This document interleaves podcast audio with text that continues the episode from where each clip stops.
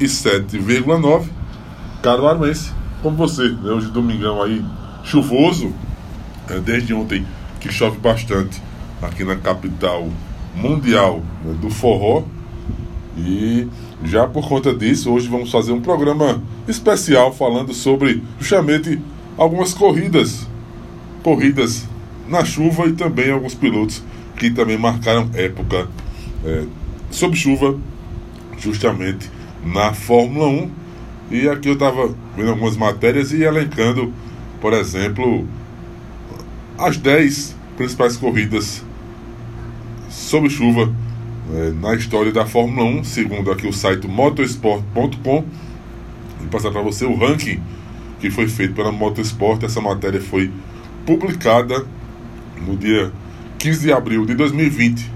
Então aqui está a questão das 10 maiores exibições de pilotos debaixo de chuva, justamente na Fórmula 1. Então vamos começar aqui com a décima, justamente a décima corrida aqui no ranking da motorsport.com, o Damon Hill, Damon Hill no GP do Japão de 94, Damon Hill uh, da Williams Renault a FW16, justamente aquele, aquele ano de 94 que aquele ano infelizmente trágico né, para a Fórmula 1, para as mortes né, do Roland Ratzenberger e também do Ayrton Senna, piloto da Williams, e também vários outros acidentes ao longo da temporada, mas que proporcionou ao Damon Hill chegar à final junto com o Michael Schumacher da Benetton Ford B194 e essa corrida do Damon Hill, essa vitória do Hill no GP do Japão de 94, olha, eu considero uma das três melhores corridas do Damon Hill na Fórmula 1. É, tanto essa que eu nem abri toda a matéria, né, já, já justamente para acompanhar com você, ouvinte, aqui da 107,9. Ter a surpresa também de, de, falar sobre essas, essas corridas na chuva.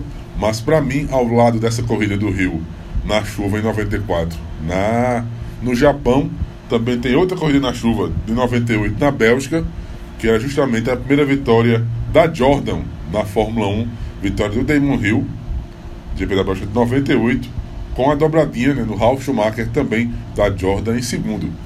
E para mim a terceira corrida do Damon Hill, das mais espetaculares dele na Fórmula 1, essa terceira é o GP da Hungria de 97, ele de Erros, Erros e Yamaha, mesmo ter sido campeão da temporada anterior, de 96, com a Williams, ele acabou saindo da equipe inglesa, da equipe de Grove, e foi justamente para a, a, a Arrows, que, Arrows, que era a equipe do Tom Walkinshaw.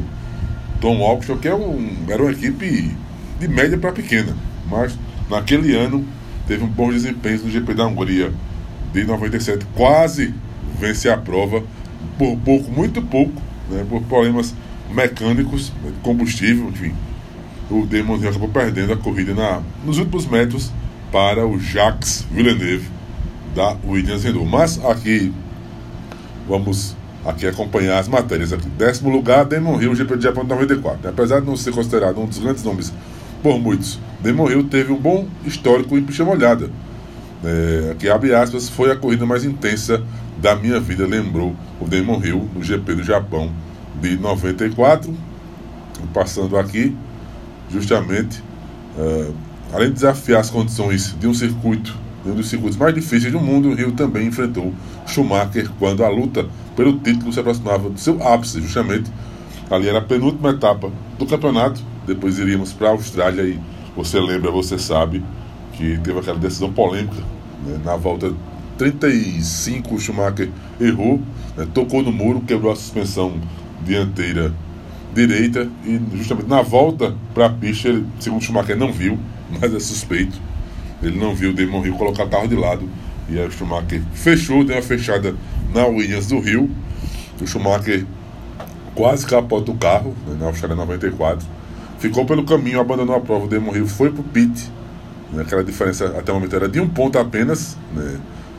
92 a 91 para o Schumacher. E o Rio, se chegasse em quinto lugar, seria campeão, mas ele foi pro pit para tentar é, trocar os pneus e ver as avarias na Williams. E acabou que a suspensão, a suspensão dianteira esquerda estava quebrada, a dianteira esquerda quebrada, e aí o Damon Hill não conseguiu prosseguir na prova e o Schumacher foi campeão, primeiro título do alemão na Fórmula 1, de maneira controversa e polêmica. Michael Schumacher, mas né, história, né, história da Fórmula 1. Mas aqui, né, justamente, é, o título se aproximava do seu ápice, né, derrotando com diferença superior a 3 segundos. O piloto da Williams chegou ao Japão 5 pontos atrás e precisava vencer o alemão para ter uma chance realista da coroa final. Na Austrália, o ficou 92 a 91 para o Michael Schumacher naquele 1994. Vamos passar aqui mais uma aqui mais uma corrida entre as nove mais votadas, entre as dez mais votadas da motorsport.com. Esperando só a matéria aqui abrir, tá com um pouquinho de. Agora, vamos lá. Keck Rosberg, Keck Rosberg em Mônaco, 1983. O Keck Rosberg da Williams, justamente o Williams Ford, Rosberg, que era o atual campeão mundial.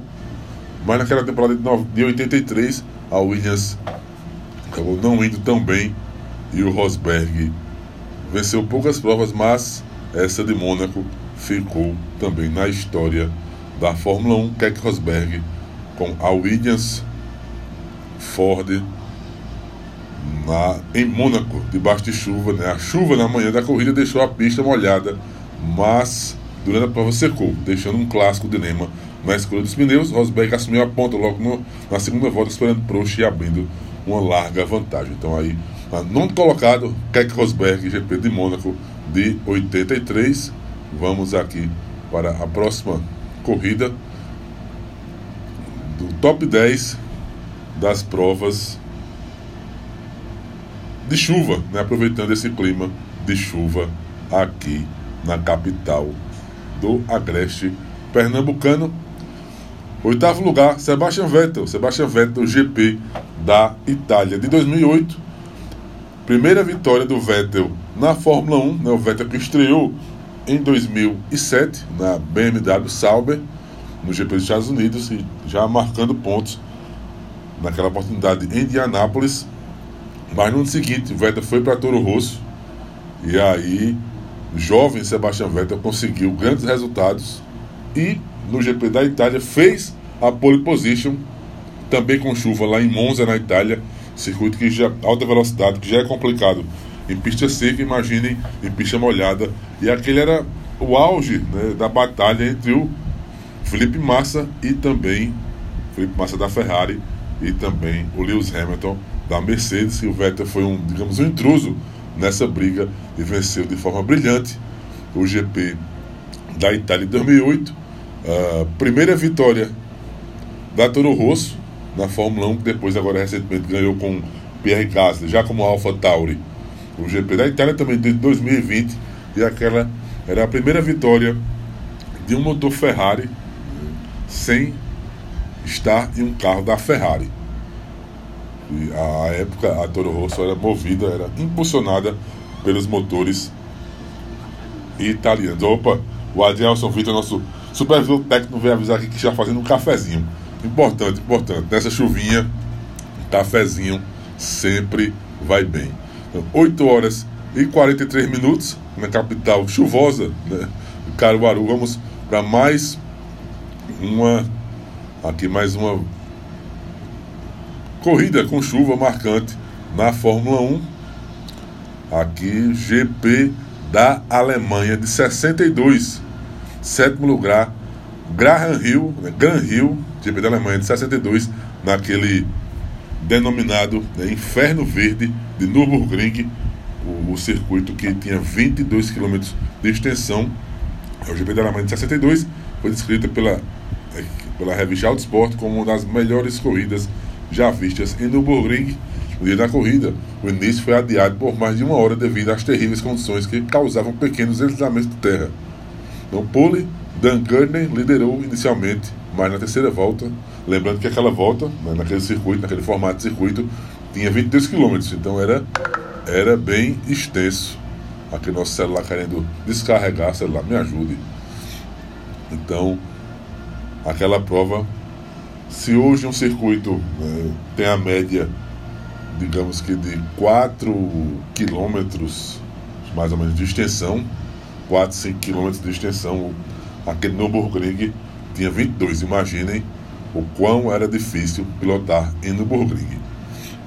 Mas o Rio assumiu a ponta na terceira volta, de 15 voltas, e aí partiu para uma vitória espetacular. O Graham Hill, piloto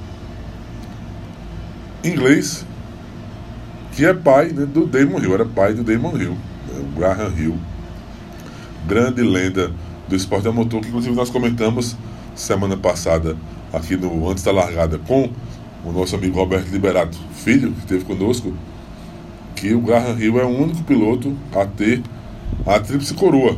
O que é a tríplice coroa? É vencer o GP de Mônaco de Fórmula 1, vencer também as 500 milhas de Indianápolis, nos Estados Unidos, de Fórmula Indy, e também vencer as 24, 24 horas de Le Mans lá na França, na prova de longa duração. Esse é a tríplice coroa do automobilismo mundial. Que aguardando aqui a, o sexto lugar. Vamos aqui. Aqui achei o Jean-Pierre Bertoaz, GP de Mônaco de 72. Realmente isso é um clássico também nas provas de chuva, né? Vou ter uma surpresa para BRM e Bertoaz em Mônaco. Justamente é o que dizia na época a Auto Esporte. Antes da quarta etapa do campeonato, o melhor resultado da BRM havia sido nono lugar. Mesmo depois disso, Bertoaz não conseguiria um melhor é, colocação do que o oitavo lugar pelo resto da temporada. Justamente aquele GP de Mônaco de 72 foi marcante. Também por isso, porque foi o melhor resultado da BRM na temporada. Lembrando que aquela temporada de 72 teve como, campeão o Emerson Fittipaldi, brasileiro, primeiro campeão mundial do Brasil na Fórmula 1. Passando aqui para o quinto colocado. Quinto colocado, Lewis Hamilton GP da Grã-Bretanha de 2008. Ali o Hamilton dava um show, o primeiro grande show do Hamilton, um dos primeiros grandes shows do Hamilton na F1 foi justamente em casa, a GP da Grã-Bretanha em Silverstone. E em contrapartida, desculpem, o Felipe Massa fez uma péssima, uma péssima corrida, chegando em 13 terceiro lugar e até aproveitando essa semana passada, nessa semana é, surgiu aquela toda aquela a informação de que o Massa pretende judicializar 2008 o título por conta do Singapura Gate. Né? Nós comentamos também semana passada aqui no Antes Largada com Roberto Liberato Filho. Eu acredito que não vai dar em nada, porque é, o Massa não perdeu o título ali em Singapura ou no Brasil. O Massa perdeu o título ao longo da temporada, quando, por exemplo, ele era segundo colocado na Malásia e ele errou sozinho, saiu da prova. Aqui na Inglaterra ele rodou umas 3, 4 vezes, chegou em 13 terceiro. Também no Canadá ele fez o pit stop, a mangueira de reabastecimento teve problema, ele teve que sair do box, voltar mais uma vez ao box para refazer justamente todo o procedimento de reabastecimento de combustível na Hungria, que acho que para mim, justamente aí é que Felipe Massa perde o campeonato. Na Hungria, Massa larga em terceiro lugar, faz uma largada espetacular, passa as duas McLarens do Hamilton e do Heiko Kovalainen, ainda na primeira curva, vai para a vitória e a três voltas do final, o motor Ferrari deixa Massa na mão e ele perde 10 pontos certos. Só aí só aí na Hungria esses 10 pontos fizeram falta no final do ano, já que o Hamilton foi campeão por um ponto, de 98 a 97. Então só a Hungria, só aquela quebra do motor Ferrari já daria, justamente se ele tivesse quebrado, já daria o título mundial a Felipe Massa. Né? Então, tanto erros do piloto quanto erros da equipe, acho que ocasionaram aquele final de 2008. Aí, por azar, acabou que a decisão veio para o Brasil e foi daquele jeito. Né? Na última volta, na última curva. E muita gente fala que o Timo Glock, o Timo Glock uh, vendeu o resultado que é, se vendeu para o Hamilton, a Toyota entregou para a McLaren, mas na verdade o Timo Glock ele estava ali dando o título ao Felipe Massa. É justamente o contrário. Porque o Glock ele estava com pneu de pista seca e chovendo bastante. E na hora que houve uma troca de pneus, ele não foi para os boxes, ele permaneceu com os pneus slick, né, pneu de pista seca. E aí o Hamilton, na penúltima volta, ele erra, o Vettel ultrapassa o Hamilton, só que na, justamente na, na penúltima volta. E na penúltima volta, o Hamilton rep, é, rep, repõe a posição em relação ao Vettel, consegue conquistar de novo a colocação para o Vettel e na última volta ele ultrapassa o Glock. Então, na verdade, o Glock estava ajudando o Massa naquela posição. Mas às vezes o pessoal, as narrativas fazem com que as pessoas acabam invertendo as situações. Mas é, é, é, eu acho que não vai dar em nada essa questão do Felipe Massa tentar dividir o título de 2008. 2008.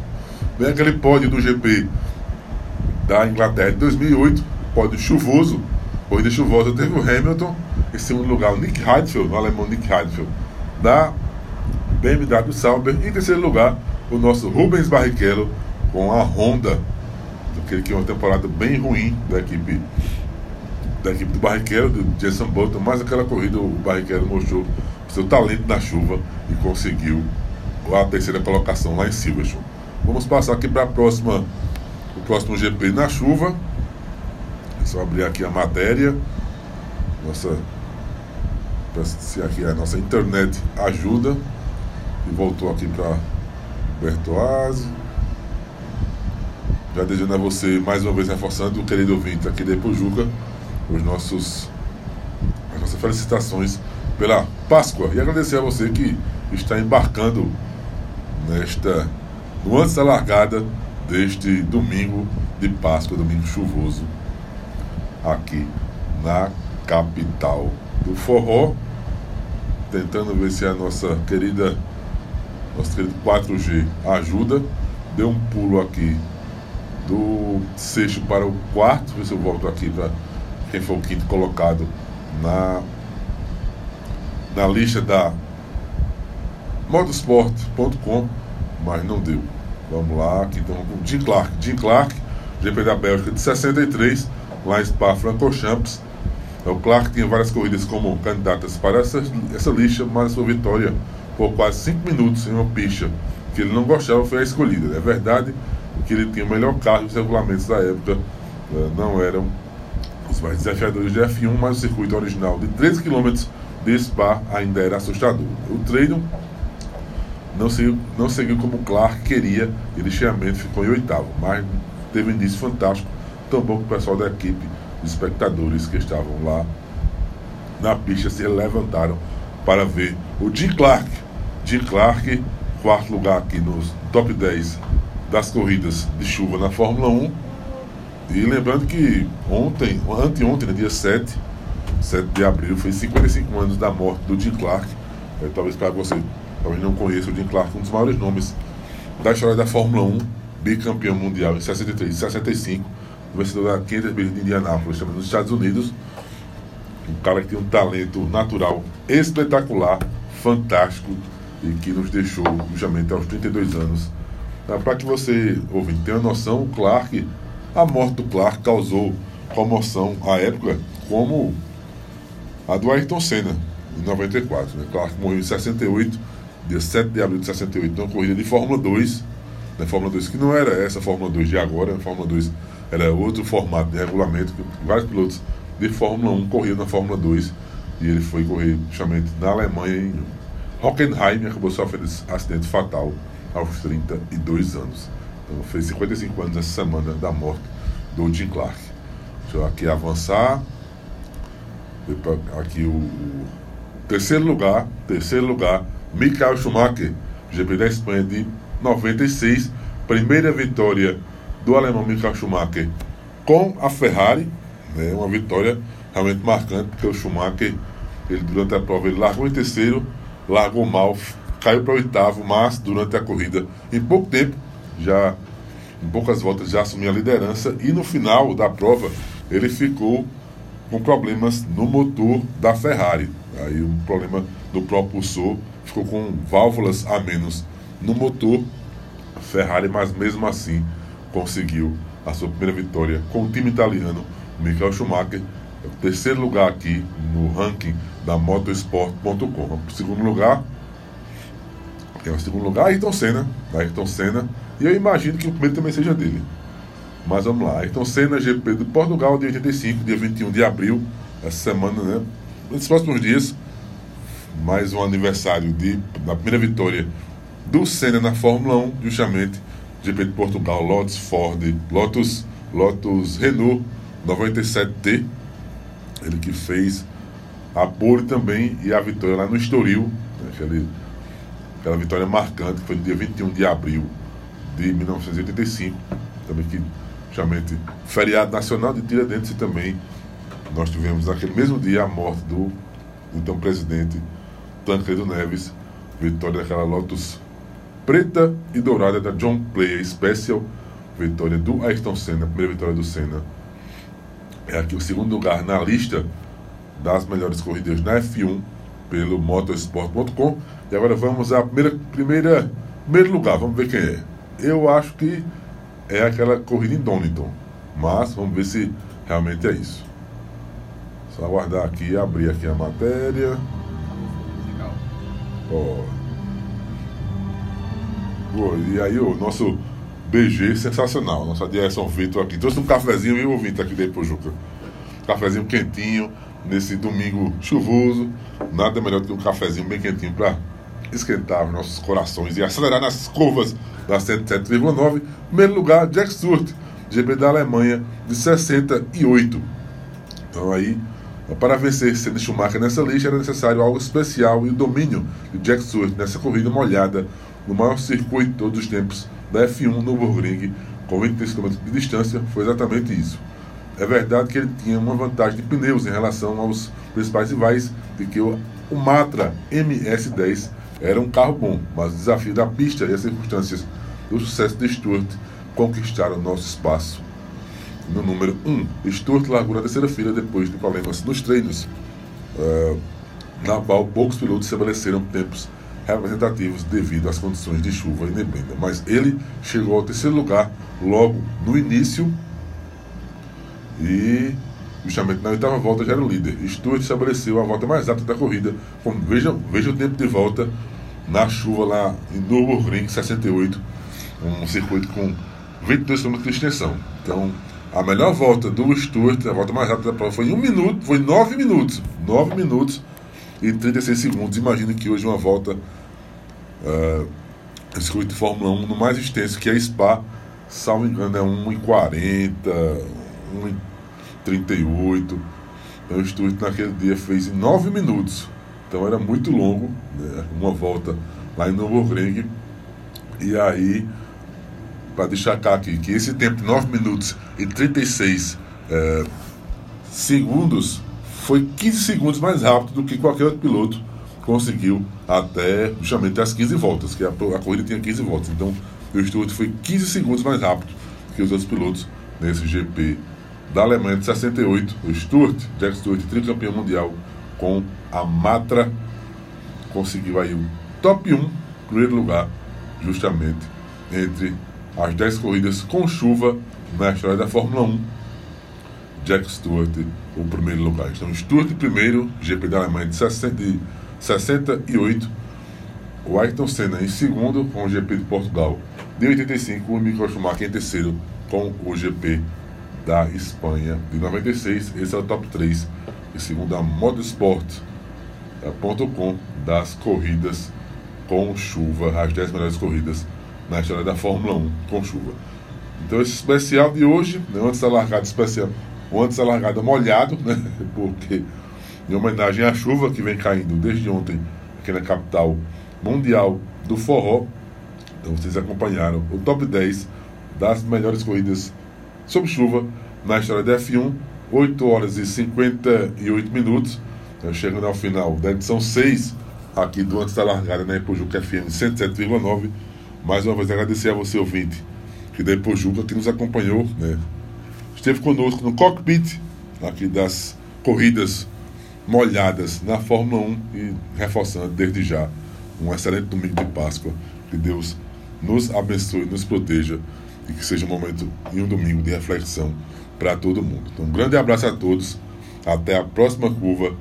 Cuide-se bem e até amanhã, se Deus quiser, aqui na Ipojuca, com o acesso a Caruaru e também vídeos esportes à noite. E agora vocês vão ficar com justamente a nossa Neide Xavier e o programa especial As Canções que você fez para mim aqui na 107,9 Caruaruense, como você.